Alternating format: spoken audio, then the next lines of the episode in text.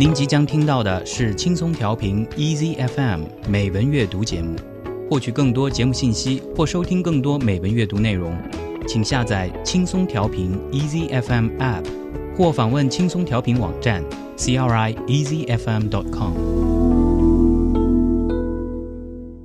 您现在收听的是轻松调频美文阅读 More to Read。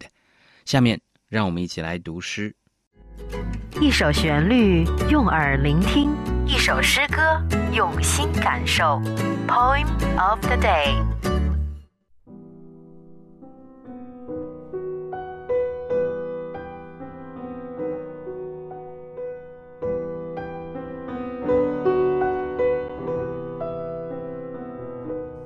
If recollecting were forgetting. Emily Dickinson. If recollecting were forgetting, then I remember not. And if forgetting, recollecting, how near I had forgot. And if to miss were merry, and to mourn were gay, how very blithe the fingers that gathered this today.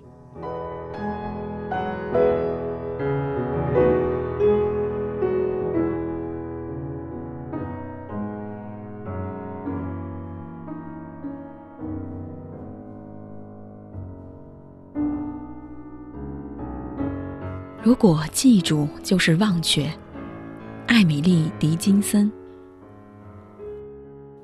如果记住就是忘却，我将不再回忆。如果忘却就是记住，我多么接近于忘却。如果相思是娱乐，而哀悼是喜悦。那些手指何等欢快！今天，采撷到了这些。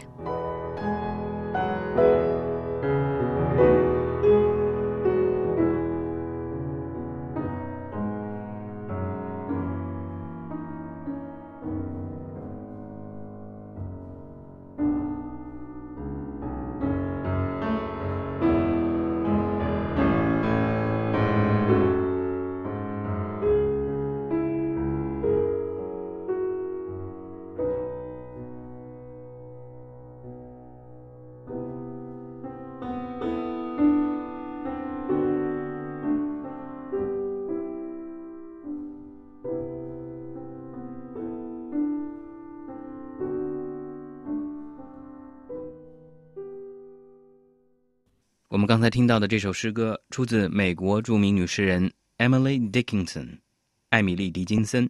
诗歌的题目是 "If recollecting were forgetting"，如果记住就是忘却。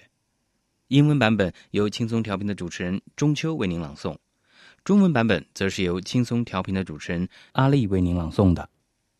Emily Elizabeth Dickinson was an American poet who was born on December the 10th, 1830 and died on May the 15th, 1886. Although part of a prominent family with strong ties to its community, Dickinson lived much of her life in reclusive isolation. After studying at the Amherst Academy for seven years in her youth, she briefly attended the Mount Holyoke Female Seminary before returning to her family's house in Amherst. Considered an eccentric by locals, she developed a noted penchant for white clothing and became known for her reluctance to greet guests or later in life to even leave her bedroom. Dickinson never married, and most of friendships between her and others depended entirely upon correspondence. Dickinson was a recluse for the later years of her life. While Dickinson was a prolific private poet, fewer than a dozen of her nearly 1,800 poems were published during her lifetime. The work that was published during her lifetime was usually altered significantly by the publishers to fit the conventional poetic rules of the time. Dickinson's poems are unique for the era in which she wrote. They contain short lines, typically lack titles, and often use slant rhyme as well as unconventional capitalization and punctuation. Many of her poems deal with themes of death and immortality two recurring topics in letters to her friends. Although Dickinson's acquaintance were most likely aware of her writing, it was not until after her death in 1886 when Lavinia, Dickinson's younger sister, discovered her cache of poems that the breadth of her work became apparent to the public. Her first collection of poetry was published in 1890 by personal acquaintances Thomas Wentworth Higginson and Mabel Loomis Todd, though both heavily edited the content. A complete and mostly unaltered collection of her poetry became available for the first time when scholar Thomas H. Johnson published The Poems of Emily Dickinson in 1955. Despite some unfavorable reception and skepticism of the late 19th and early 20th centuries regarding her literary prowess, Dickinson is now almost universally considered to be one of the most significant of all American poets. 艾米丽·狄金森，一八三零年十二月十日出生在美国马萨诸塞州的阿莫斯特镇，美国著名的女诗人。她创作了大量诗篇，却没有获得青睐。甚至周遭众人都对她表示不解和误会。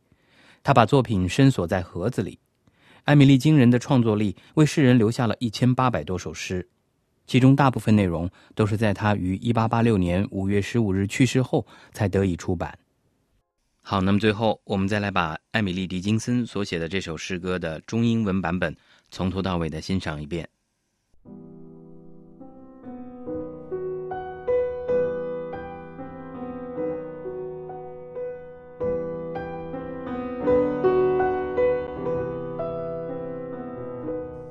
If recollecting were forgetting. Emily Dickinson. If recollecting were forgetting, then I remember not. And if forgetting, recollecting, how near I had forgot. And if to miss were merry, and to mourn were gay, how very blithe the fingers that gathered this today.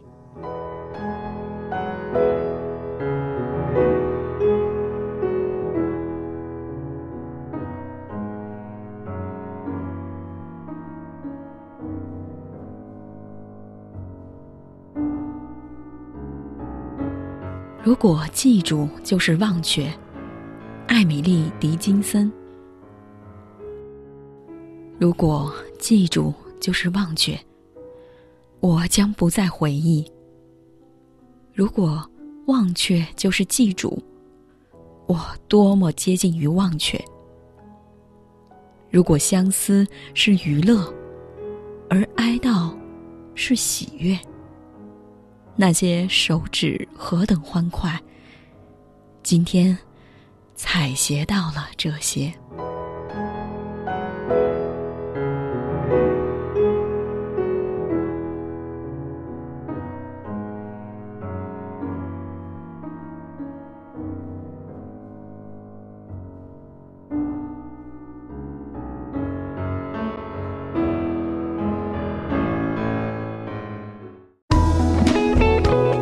感谢您收听来自轻松调频 Easy FM 的美文阅读节目。您可以下载轻松调频 Easy FM App，或访问轻松调频网站 crieasyfm.com 收听更多轻松调频精彩节目。您也可以关注轻松调频官方微博和微信，了解轻松调频动态，参与轻松调频活动。